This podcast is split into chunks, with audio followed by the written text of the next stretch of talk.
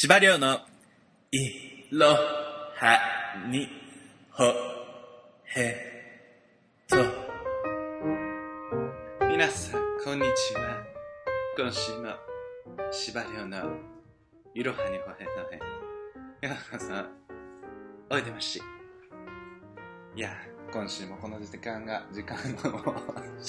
噛んじゃった。今週もこの時間がやってまいりましたね。皆様、いかがお過ごしでしょうか？こちらはニューヨーク。日曜は、あ、サンデーは、午前10時19分。ところ変わって日本では、今、日曜が終わろうとしているところですね。日曜日午後11時19分。皆様、翌日の学校や、お仕事やニート活動に備えてお眠りの準備をされてる頃ではないでしょうか。いやこの合間の収録ですね。私今10時半ですが11時半ぐらいにジムに行き3週目クロスフィットオープン20 2020の3週目3つ目の種目をまあ、また redo って言ってやり直しっていうか、もう一度やりややり直すっていう。金曜日に1回やってっていうね。現在、司馬日本ランキング1位と2が終わって29位、トップ30でございます。すごいよね。今年初めてクロスフィットオープン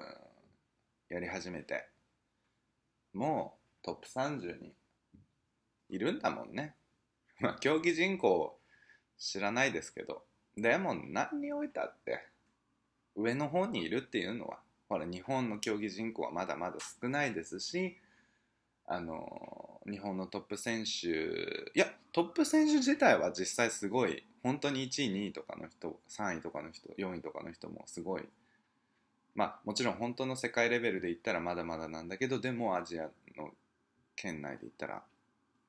すごいいい感じとかさ。やっぱトップの人ってどこ行ったってすごいのよね。まあなんだけどトップ30とかなとまたちょっとねまだ 私は韓国で言ったらあのトップ300ぐらいになっちゃうんですよ。現在。まあそんなものなんですが。でもさモチベとモチベを上げるにはいいよね。こう穴場産業っていうか。まだまだ競技人口がこれから増えていくでしょうという思われるクロスフィットでね日本のあ全全世界で言ったら私1万位ぐらいなんですけどね。いいじゃないですか。世界で一番1万番目にフィットな人っていうね。うんすごいよ。いい。私強いじゃんだって世界中回しても、ま、見回しても1万人ぐらいしか私より強い人いないってことでしょ？そしたら 強いよね私。そしたら。すごいよ。っていうことなんですがまあ、今回のあのワークアウトであの私の順位はあの一気に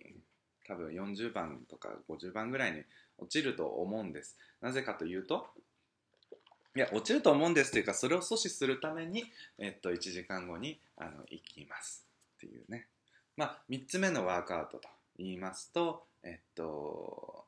なんかいろいろ込み入ったやつなんですが、21、15、9 repetitions 回やるやつ。21回まず、えっと、デッドリフト。100キロのやつをデッドリフト。地面からこう腰までねって持っていくやつ。21回やります。100キロで。でそしたらあの逆さまになって壁壁立ち？壁逆さ立ちになってそれで、えっと、ハンドスタンドプッシュアップって言ってあの逆立ち腕立て？腕立て。っていうのを21回やって。そしたらまた15回100キロデッドリフトやったら15回逆立ち腕立てやって9回やって9回やる。と。で、そうすると次のラン、で、全体のワークアウトを9分で終わらせるっていうか、9分のタイムキャップがあって、その中でどこまでいけるかみたいな、のがあるんだけど、その残った時間で次は、また21、15、10、21、15、9なんだけど、えっと、ヘイあのデッドリフトのウェイトが100キロから140キロなんで、一気に。で、それ21回やって、で、そしたらなんか、あの、ある一定の距離の逆立ち歩きをして、で15回やって逆立ち歩きやって9回やって逆立ち歩きやって終わりみたいな。まあでもその後半のね140キロのデッドリフトにのバーを触れるかもうそこまでいける。最初のあのデッドリフト100キロとハンドスタンドプッシュアップをクリアできるかどうかっていうのが、まあ、要するにそこでもうほとんど競技人口のほとんどがそこでまあバタバタと倒れてその140キロのバーなんか触れずにハンドスタンドプッシュアップとかデッドリフトも100キロ重い人は重いので男性でも。それで突っかかって終わってしまうっていうのがねあって。で私あの 金曜日やった時にそのオープンのワークアウトのスタンダードがあってそのなんか身長プラスなんか前腕の2分の1の長さのところでなんか壁に線を引いてそこにその逆さまになってハンドスタンドプッシュアップした時かかと両方がその線より上に行かないとレペティションとしてあの認められないと。いうことで。でもいつも線なんか書いてやってないからその手幅とかちょっとしたことで。手幅はやっぱりハンドスタンドプッシュアップは手幅が広い方がそれは楽よね。その range of motion っていうのがあるんだけど range その幅 of motion 動きの幅っていうのがさ狭まるわけよ。その要するに手幅を広げて想像してもらったら。そうするとさちょっともうあの全体的に体がもう低いじゃん。それで手幅が広い状態で肘を曲げるとすぐ頭がつくわけ地面にね。でそれで押し押し返すとそれは楽な楽というか、うん、簡単にできるわけよ。でもそうするとこのオープンのスタンダードといって身長とか自分の背丈から算出されるそのあのテープ貼ってあるところに足を届かせるってなるとその手幅でやってしまうと必ずしもそのかかとがそこまで到達しないっていうことがあるから結果まあそのなんかなんだろうどこを取るかだよね。その自分のやりやすい手幅かつ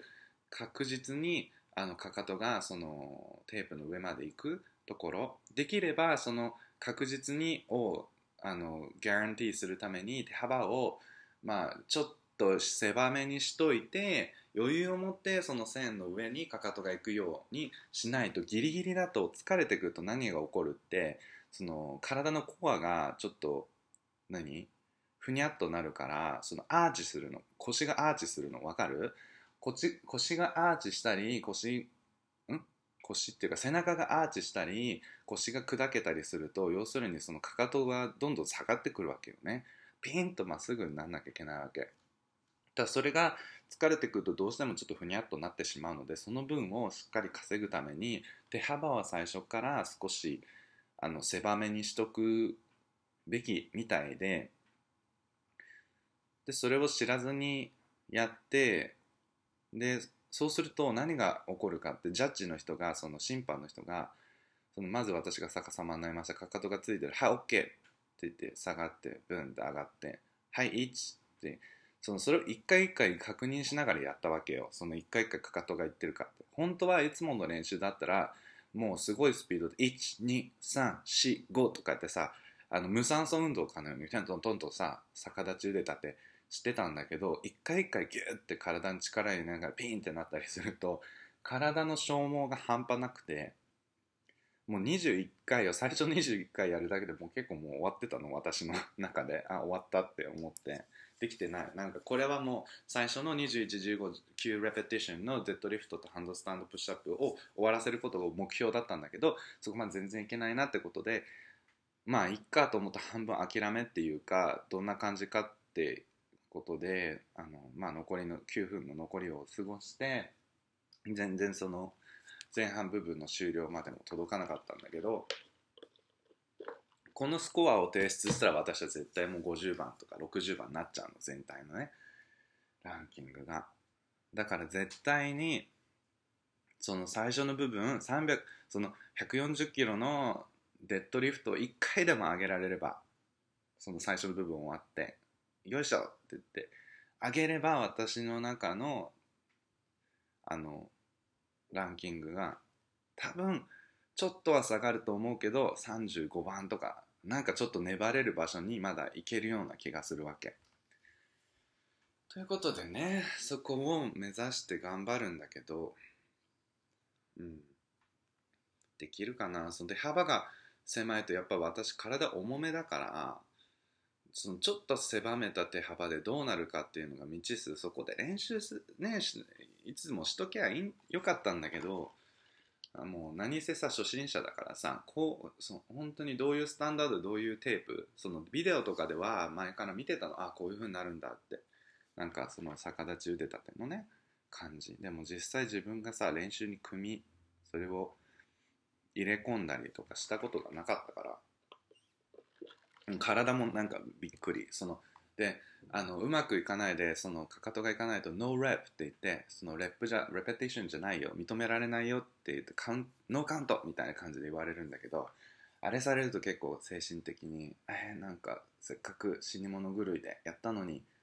やり直しとかってなると結構気持ちもさなえるからそういうところがすごく難しくって。ねだからちょっとでもまあ、前回はかなり余裕持って流しでやった感じだったから今回は本当にちゃんと140キロのバーベルを触れる可能性は70%って感じかな。うん。その金曜にやった時はもう木曜日の時にたまたまあのやったトレーニングでハンドスタンドその逆立ち腕立てやっててちょっと肩が疲労してたっていうかその2日連続で同じ動きをやるっていうのはやっぱ辛いわけ人間の体にはね。でそれでいっぱいトレーニングしちゃってた後だったからちょっと完璧な状態じゃないしもともと入る前から本気でやってもどうしようもないかなっていうふうに思ってたんだけどでも今回は昨日土曜日一日あの肩休めてたからちょまあそれで回復してることかなり願っているんだけどでそれでまあどうなるかなっていうとこだよね。そこなんですよ。そう。っていう私のクロスフィットアップデート。他なんか今雨降ってるわ。なんか日本台風また来たの？なんか来たっていうか、なんか、えっと、2年前のにあのコラボさせていただいたその文楽さん、その人形劇の文楽さん、またニューヨークに来られて、リンカーンセンターっていうオペラとかやるすごい大きいホールで、ホールで、あの、ややられてたのを見に行ったんです。素晴らしい文楽のあの古典古典というかあでもなんか古典じゃないんだっつってたかな。まあわかんないけどなんと素晴らしいあの内容であのめちゃめちゃよめちゃめちゃ良かったんですけどでそのご一行が帰られてで大阪に帰られるんですよね本拠地が大阪だから。でそしたらさ一人の方から LINE が来てさ成田にやっと着いたでも台風で大阪に帰れないから一泊成田周りでしなきゃいけないんだとか言って言われててえー、台風また来たんだと思って。嫌ねなんか怖いもん。怖いしさなんか大変だよね単純に。うん。でもその次の日にも大阪で公演があるから朝一のやつで帰らなきゃいけなくてなんとかとかかわいそうだった。14時間ね乗ってはるばる着いたらさそこでさよくわかんないホテル探ししてさそれで朝起きてきっとさなんかわかんないけど5時台か6時台かさほぼ仮眠みたいな感じでさ行くわけでしょ？でその日にそのまんまあの稽古っていうか投資稽古ちょっとしてでそれで昼か夜かの公演やるわけじゃん。いや過酷だなって。芸の世界は過酷だなねえ。っていう話でした。そう。何を話せばいいか。セックスの話。セックス。恋愛スラッシュセックスの話。浮いた話。ねだってカモメ飛んでったじゃないですか。先週。先々週。カモメが飛んでった。でも私はいまだに何て言うんだろう。出会い系は起動せずなんか気高く 気高いオカマとして清い気高いオカマとしてあの手持ちのレギュラーさんだけで回してるっていうか変な冒険はしない。でもでもそうだ。でも来週のっていうかもう3日後ぐらいの夜に私はあのゲイのアジア人のゲイコミュニティの弁護士ネットワーキング会みたいなの初めてあの出るんですよ。いやーちょっとなんか楽しみ。私ネットワーキング大大大嫌いなんだけど興味あれば向こうから来りゃいいじゃんぐらいに思ってるからわがまま娘なのね基本的に。だから自分からなんか「はい私くしこういうもんです」とかって他人に言う気とかさらさらないしなんか「来いよ」みたいな。ひざまずいてなんかリングを出せぐらいの感じで思ってる人なんですけど基本的には。でもなんかねななんだろう。新しい感じがして。あみんな弁護士さんでみんなアジア系でみんな LGBT で。えちょちょっとなんかいや違う。こういうのねうんそうね。こういうの期待するとよくない。期待は下げてでもね新しいお友達を作るっていう変なねハゲのゲイにね誘われてね僕も弁護士なんだとか言って。でももうほんとさあれがもうなんだろう初っ端から最悪でさそいつはさ「あ君誰々とえあの一時期エッチしてた量でしょ」みたいな感じでさ「お前そういう入り方マジほんと下世話やめろ」みたいな感じで「あまあそうだね」って一瞬デートしてたね彼どう元気そうってで量量はのエッチはドゥドゥドゥだって言っててよみたいなさ みたいなもう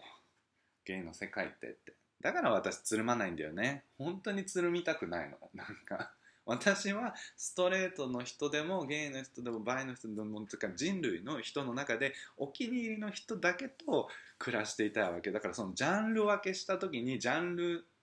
をごとのその集落みたいなのが入ると絶対こうヒエラルキーみたいなのができててその上のとこにはすごいくだらない私利私欲の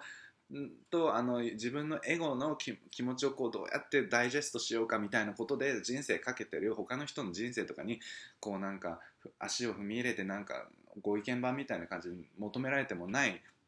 情報とかをすごいなんか噂で回しちゃう人とかでやっぱ構成さそういうものじゃんコミュニティってだからさこううんうんと思うのよでそのハゲが来たわけハゲアジアジア人弁護士がで寮とか言ってで今度なんか今度そうそういう会があるから興味あったら来てみなよってそそいつにあの誘われた時点でもう興味は全然その時はなかったからうんまあ考えてみる。なんか「Thank you」って言ってたんだけどよくよく考えたらまあハゲだけじゃないし来るのは。私もちょっと社交でまた社交の場が私苦手というかの理由の一つはそのなんか寄せ集めっていうそのさっき言ったようなコンセプトが苦手なのもそうなんだけど私ねあのねサービス精神が旺盛だから行ったらすんごい頑張るのよ。結局みんなを楽しませようとするしみんなとこう仲良くなろうとするしなんかね頑張るの私。あれだけはもうほら血の中にもう入っちゃってるからさなんかもうやめろって言われてもやめられないっていうかさもうみんな大丈夫かなとかさ飲み物みんな飲んでるかなとかあのあの人角っこにいるなとかさなんか面白いこと言った方がいいかなとかさJapanese joke 入れようかなとかさどうせ日本人なんか私だけなんだからそういう話になるよね。だそうなると最後にあの家に帰った時にあの家の端っこの方で膝を抱えて動けなくなって Body Feels って。この曲でこの今ので何か分かった人はユーティップさんは無理よすぐ分かっちゃうから。ユーティップさんはどいてて。あのその他の方で今の膝を抱えて動けなくなって Body Feels で何か分かった人は good、うん、ユーティップさんは多分今頃踊ってる。ねじれてたでねじってるもん。ねじれてた。気持ちともうこの曲私の応援応援歌だったよ小学校1年生の時。もうさ昼休みにさあのーこれ歌いながらさまだねスーパーモンキーズと組んでた時代よ。あのー後にあれねあのーマックスになる方々。安室奈美恵ねこれね。あのと組んでた時代でさあの安室ちゃんがさソロデビューしてさ「Battlefields Exit」その時 CD ウォークマン。CD ウォークマン。私は CD 派だったの。あのカセットテープじゃなくて。その本当に CD の大きさの黒い丸いやつに1ボタン1ボタン押すと昔のさあのプレイステーションみたいにパコーンって上が開いてさでそこに入れてさシュッてやってさやる。で再生を押すとキュキュキュキュってなんか変な音出してキュキュキュ Body feels exit, say, say, say みたいな。じゃんじゃんじゃんじゃん Body feels excited パンパンパンパンパンここまでどんな道を歩いてあなたにやっとたどり着いたかをっていうね。その頃大好きだった同級生の竹口進くんっていう子がまたあの子もちょっとませててすごいいい子なんだけどちょっと勘のいい頭のある意味勘の良すぎる子だったね。だから闇があったね。ちょっとそういう意味ではね。その闇のある竹口くんと足が速くてね。白滝くんの方が足が速いんだけど白滝くんは私の初恋の人ね。そうあの、うん、じゃなくてそれとは別にまたクラスのアイドルみたいな滝口くんみたいのがいたのよ。やっぱりさあの体操体操やってたからあのバク転とかさそのなんかそういう飛び箱とかさなんかいろいろできるわけよ。ああいうなんかほほらああいう動きできる人って人気じゃん。体操はやっぱいいよね。モテ男の子モテさせたかった体操じゃないやっぱり。でも背がねなんとかって言うよね。小さくなると本当なのかしらね。筋肉がついちゃうからとか。よくわかんないけど。でその滝口くんとランチタイムにそのなんか机の上に立ってあのもうジュリアナ東京みたいな感じで踊り狂いながらバディフィーズエグゼってねやってた。でそれを清水さんが見て楽しそうだった。懐かしい。またねあの脱線に次ぐ脱線。えっと戻すね。あそうそうネットワーキングしてるとバルフィルズあ違う膝を抱えて自分の部屋でなんか塞ぎ込んじゃうんだよねっていうことを言いたくてここまでになっちゃったね今ね。うん。そうネットワーキングですごい私は人をかこうなんかもてなした後にやっぱりあれってちょっとね酔いすぎちゃって家帰って部屋の隅でそう膝を抱えて動けなくなったよ Body Feels はい。っていうことになるのであのちょっと MP の消費がすごいよっていう話。うん。でもまあ今回は楽しみです。ちょっとね最近ねあれなんだよね。食べまくってるから太っちゃったんだよね。だからさあんまりなんか、まあ、私のベストの状態じゃないんだけど。でもさベストじゃなくたっていいじゃん、ね、別に私ほらモデルじゃないんだからさそこにほらなんかね。いやでもなやっぱりせっかく行くんだったらチヤホヤされたいな。チヤホヤされたい。チヤホヤ。チヤチヤとホヤの間に小さい「つ」が3つぐらい入る感じ。もう若いねかっこいいね。髪の毛そこ後ろどうなってんの？とかさ。言われてチャッホヤされたいわ。5人ぐらいの男から囲まれて。それぐらいしないと。はい。でそれがまあ起こると。んでだそこで新規のねお客さん開拓されるわけでしょ。でそれであとデートっていうデートはしてないしてないけど DC になんとなくいい感じだなこれあったら絶対デートするなっていうのは DC に住んでる韓国人台湾に住んでる台湾人 みんな遠いんだよ。うんあと誰？シンシナティに住んでる中国人ボストンに住んでる中国人だよね。なんでみんな？だこれはもしかしたら深層心理で私がさ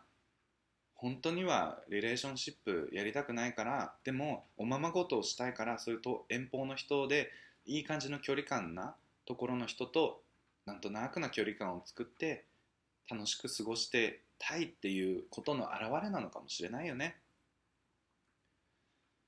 そう。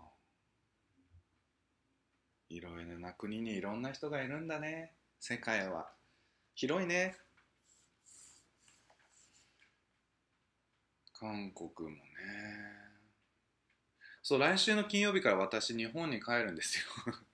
あのすみません急で。あの2週間バケーションで帰ります。それでまた来年あ毎年のことながらあのプサンとソウルその韓国にも行ってっていうのがあるんです。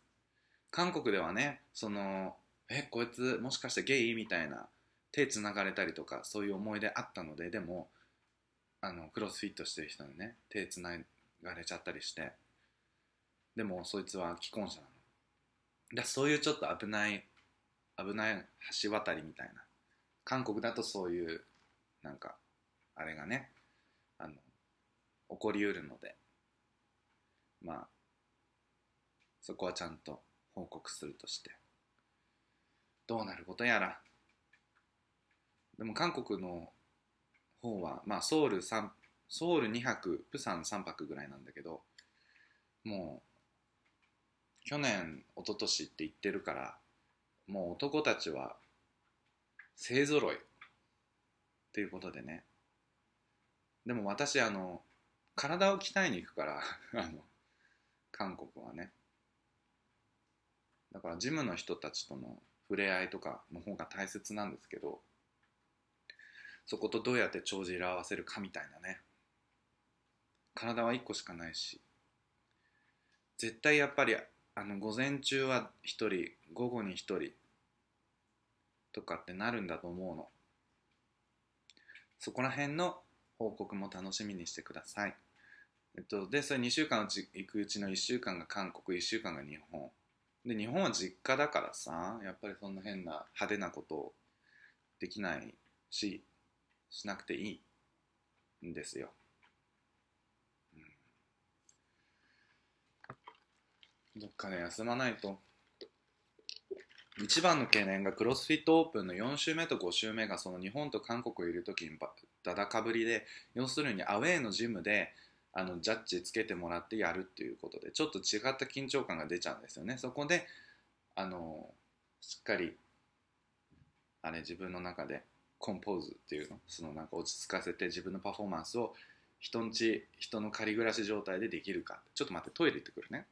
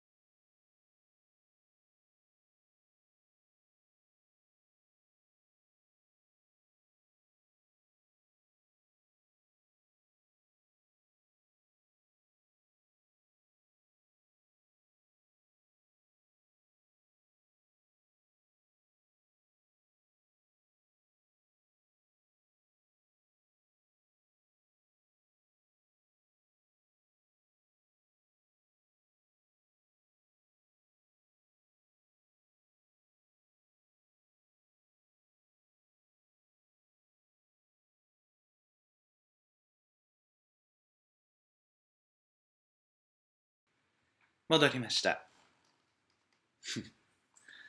すいません。トイレ行きたくなっちゃった。何の話してたか全然忘れちゃった。世界は広いとかってそういう話か。あそっか。そうで韓国行ってきますって。日本ではそんなあの主治に栗みたいなことはできませんって。いうことよね。はい。そういう話です。先週はね先週というか今週というかこの past week はあのなんだろう。つながりそうでつながらなかったあの黒人の友達っていうか人とあのエッチしたんですよ。で背が私よりちょっと高くちょっと高い1 8 5センチぐらいで体も綺麗であのもちろんそのあちらの方もあのなんかまあ あの立派な、うん、感じの方がいてで向こうはあの興味持たれてたからつながってたんだけどでもなんか 明らかになんか君の君のお尻が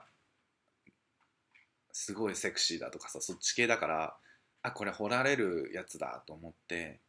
で私そっちがちょっとできないしたくないん？痛い 痛いのが嫌だみたいな人なのでましてやあんなものをあんなものっていうかこのこの間初めて見たからその時にややっぱでかいじゃんみたいな。こんなん入れられたらもうもう嫁に行けないっつってお 嫁に行けないっって思ってちょっとだからそのそういうことをしないようにしてたんですけど、まあ、なんとなくお互い暇な時間があったのでじゃあっていうことで、まあ、会ってでやったんですけど、まあ、掘られないように 細心の注意を払いながらやってたんですけどうんなんか久々にすごいあなんか体愛されたみたいな。そのフィジカルをすごいなんか褒めちぎられて愛されたっていう感じ、うん、受け身ってああいう感じなんだね。もうなんか体の隅々まで眺められて「おう」みたいな「うん」みたいな感じでなんかなんか触診されてると思って。でそれで「うつ伏せになって」って言って言うからうつ伏せになってあのそしたらもうあのお尻側の方でモフモフ言ってるわけ。やっぱあこうそう面白いよね。あの黒人とかラテン系の人も多いんだけどケツ大好きな人のケツ見た時の明らかな興奮。うん。なん私はその入れたりこの攻めたりするのは私もするんですけどケツ単体を見てモフモフあんましないんだよね。その嫌いっていうんじゃなくてもちろん綺麗だな素敵だなと思うんだけどもっとなんか全体的にかなんかもっと顔とかリアクションとかそのコミュニケーションとしてあこの人かわいいこうしたいああしたいっていうのはあるんだけどそのフィジカルでケツっていうのそいつのケツっていうのを見た時にうおーみたいなうんなんかうなってる。思って。で気づいたらめっちゃケツがペロペロペロってペロペロこんなんしこんな話していいのかな？ペロペロペロペロって言って舐められてさペロペロペロペロ舐められるわけよ。んでそれで本当に気持ちよかったら気持ち悪くはないんだよ。でも本当性感帯の問題なんだろうね。もうなんか嫌だ。本当に嫌。だからさそこで私のさお尻がさもうちょっとそっちがボトボトム側にさボトムって受ける人ね。ボトム側に適したさプロトタイプだったらさ私の人生はそうもうかまあでもねそうなってたらもう黒人に狂ってたと思うけど今頃。でもなんかそういうそういうことをさあの現状の体のあれだとできないからさあんだけなんか体のあれをパーツを褒めてもらってさね私も別にさモテたくてスクワットとかしてるわけじゃないっていうかさスクワットぐらいしか強いものがないからさ 体の上半身まだまだ弱いからそのスクワットめっちゃ上がるようになってきて嬉しいみたいなことでさスクワットやってたらさそんななんか化け物みたいなケツやももになっちゃったらさそりゃそうだよね。黒人の人をうならせるケツやももになっちゃってたよね。もうほぼずっと下半身のとこにいたもんね。いや私こっちみたいな。私の心はここにあって私の脳みそはここにあるんだけどみたいな。すごいなんか下の方までずっとふむふむ言っててさ。面白かったな。でもなんか確かに下の方足とかまで愛されると感じるとなんか全身愛されたような感じがしてちょっとなんかぬ気持ちいいぬるま湯に使ったような感覚があったの。なんかなんて言うんだろう。いつもはチューとかしてチューとかして首とか耳とか乳首とかいってであとはチンチンちょこちょこやってとかいうなんか点々だったものがなんか上から下までももうで下行ったら帰ってこないみたいな。行っちゃったみたいな感じだからなんだろうこの感じ。なんかカバーされたっていう感じね。全てをこうなんだろう人ま大きななんかそのブランケットに包まれたような感じがあってなんそのそのフィーリング自体はすごくすごく多分気持ちよくて好きだったんだけどただただ向こうはもう次はちゃんとプリペアしてしっかりあのこの ブラックディックをあのテイクしてくれよなみたいな感じで OK sure baby みたいな感じになったんだけど言うしかないじゃんそういうそういうのって。うんしすごい綺麗な子だから本当にあのそういうことしてあげたいんだけどうんできないんでしょうね多分ね。だからそこが本当にでそれでさもしもさ何回も断ったらさもうそれこそそういうことなくなっちゃうわけじゃん？ほんとね。人生って。分かんないね。私のセクシャリティなんかすごい狭い狭いよね。だからなもうほんとセクシャリティって嫌だなと思う。そのエッチをする人っていうのをすごいなんかいたずらに狭まってるっていうかさまずゲイじゃん？だから女性に対してそういう性性的な興奮は私は今のとこはあんま感じないわけよ。知らないよ未来どうなるかもしかしたらすごい感じるかもしれないけどでも今のところは男性のみ。で男性の中でも基本的にはアジア人ばかり。その黒人にねあのベールに包まれた全身愛され行為をされたっていうのをさ先週想像してそうそうそんな話するのもあれなんだけど基本的にはアジア人の人が好きなことが多い。でそれで攻めるか受けるかっつったらそれすら攻めしかやらない基本的に。ってなるとさなんか私の中のさ性的な楽しみのさ幅ってすんごい狭いじゃん。なんかそう考えるとさ何なんだろうなと思ってそこでせめてさゲイだゲイ専門店だっていうのはさ男専門店だっていうのはいいいいにしよう。男取り扱い男のみ。にしてもさせめて両方できればね気持ちよくねそのやろうと思ったらできるよ。あんまりさあのオティムティムが大きくない人をなんとなくこう受け入れるのはおそらくできる。やったこともあるし。でもそれ別に気持ちくて楽しくてじゃなくてやっぱ相手がやりたいものをあの満たしてあげる上で致し方なくあこのぐらいの大きさだったら私も大丈夫だろうっていうことなわけじゃん。ねえ。でも友達日本人の友達がでもなんかちゃんちゃんとお金払ってプロの人にやってもらうと本当に上手にやってくれるからそういうのあの開花するよとか言って言われてそうなんだと思って。いまだにそちらの道には行けてないんだけど。うん、そう思うとそこなんていうの？例えばまあ女性が一生私は無理だとして男性にしか抱けない人だとしたとしてもその中でフィジカル的に開発をすることだったら気持ちはあるわけだからさ。その黒人の方とかだと別に気持ちはさ別に受け入れたいその入れて差し上げたい気持ちは山々なわけだからあとフィジカルなわけじゃん？そこトレーニングでどうにかなるんだったらねありなのかな？そこトレーニングするのはありなのかなと思うんだけどセクシャリティ自体はさトレーニングでどうこうなるもんじゃ基本的にないわけじゃない？女性をさずっとポルノでさあの女性見てたからと私が開花するとは思えないし。うん。っていうね。32歳ゲイの悩みです。レベル低いっていうかなんかあれだね。ちょっと TMI だったかな？皆さん TMI わかる ?TMI Too much information それ TMI だよ。TMI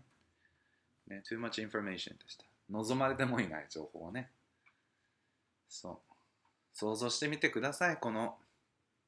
筋肉だるま司馬遼が。その自分より長身のまたちょっといかつい黒人に ベッドの上でひっくり返されてる。なんだりしながらアナルとかアナルって言っちゃいけないね。もうどんどんやばい。そのお尻ん？下の穴の部分同じか。をペロペロやってで悪いからってことで一応あんあん言ってあげてる。で黒人の人がそそれを見てモフモフ言ってるっていうね。シュールな絵を。まあ想像はね想像は自由ですから。してみてやってください。今週はねお便りが新しいのは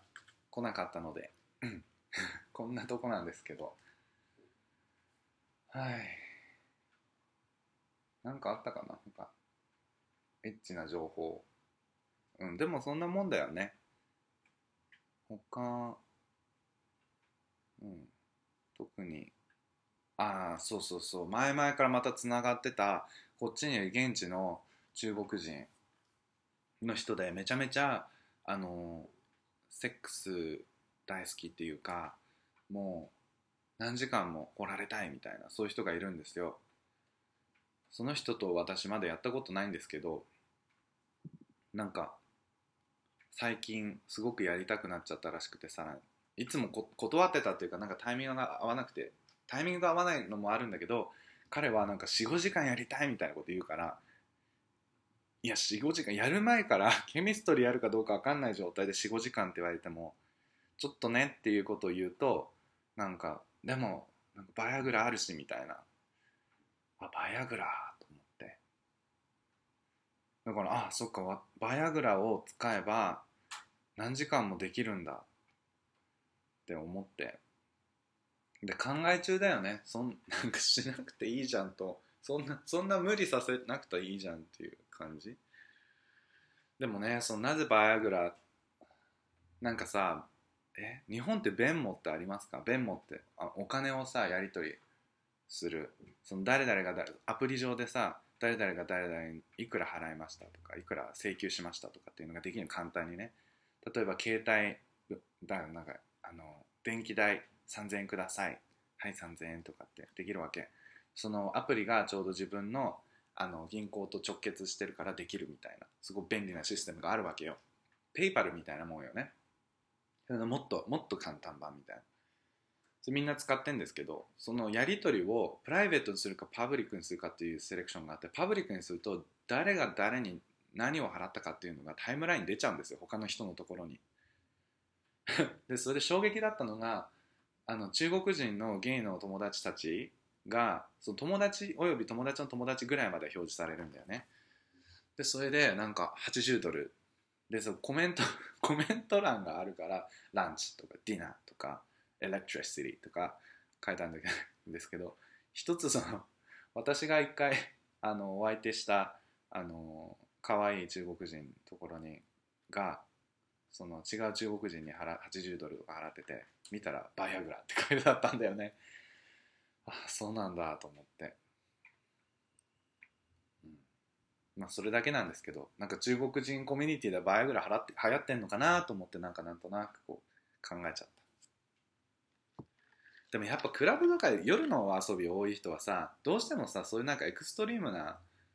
遊び方する人多いよね。そのジャッジしてるわけじゃないんだけどその私本当全然ほら暗暗いとことか嫌い怖いしさその夜遊ぶとかあんま好きじゃないからすぐ寝ちゃうんだけどなんかああいうのに慣れてる人たちってさそういうなんかちょっとしたこうちょっとなんか軽く自分のパフォーマンスをエンハンスするみたいなそのなんていうのちょっとプラスの楽しみみたいなさ知ってるよね。私そういうの全然知らない。オーガニックだから。オーガニック素材。でそのバイアグラ男がさやろうよやろうよバイアグラ飲んで5時間やろうよみたいな感じになっててさ。あこれをお聞きの方でバイアグラを服用して何時間もやったことがある人その末路はどうなったのかとかさあのね。終わったけど収まらずに大変だったとかいろいろあるじゃん。そういうのちょっと情報欲しいので教えてください。カオス。もう11時過ぎたね。11時5分です、うん、今日は短めにしてちょっとあのレレディレディしてジムに行ってウォーミングアップして頑張って頑張ってその21、15、9 reps of deadlift and handstand push-ups をしっかりやってそのヘビーヘビーなデッドリフトを1回でも触れるように頑張っていきたいと思います。応援よろしくお願いします。こんなねこんなアナル騒ぎの状態で応援してくださいとかってね。そう。虫がいいですよね。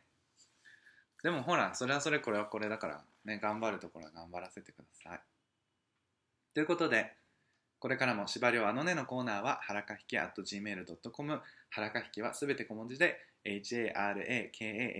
at gmail.com までどしどしお寄せください。はい今週はどんな話だったこのこれを何？総括すると一体何だったんでしょうね。まあ。まあまあまあ司馬遼ですよ。司馬遼のある1週間のあの報告みたいな感じでしたね、うん、楽しんでいただけたら幸いです。今週も聴いていただきありがとうございました。それでは皆さんまた来週。バイバーイ。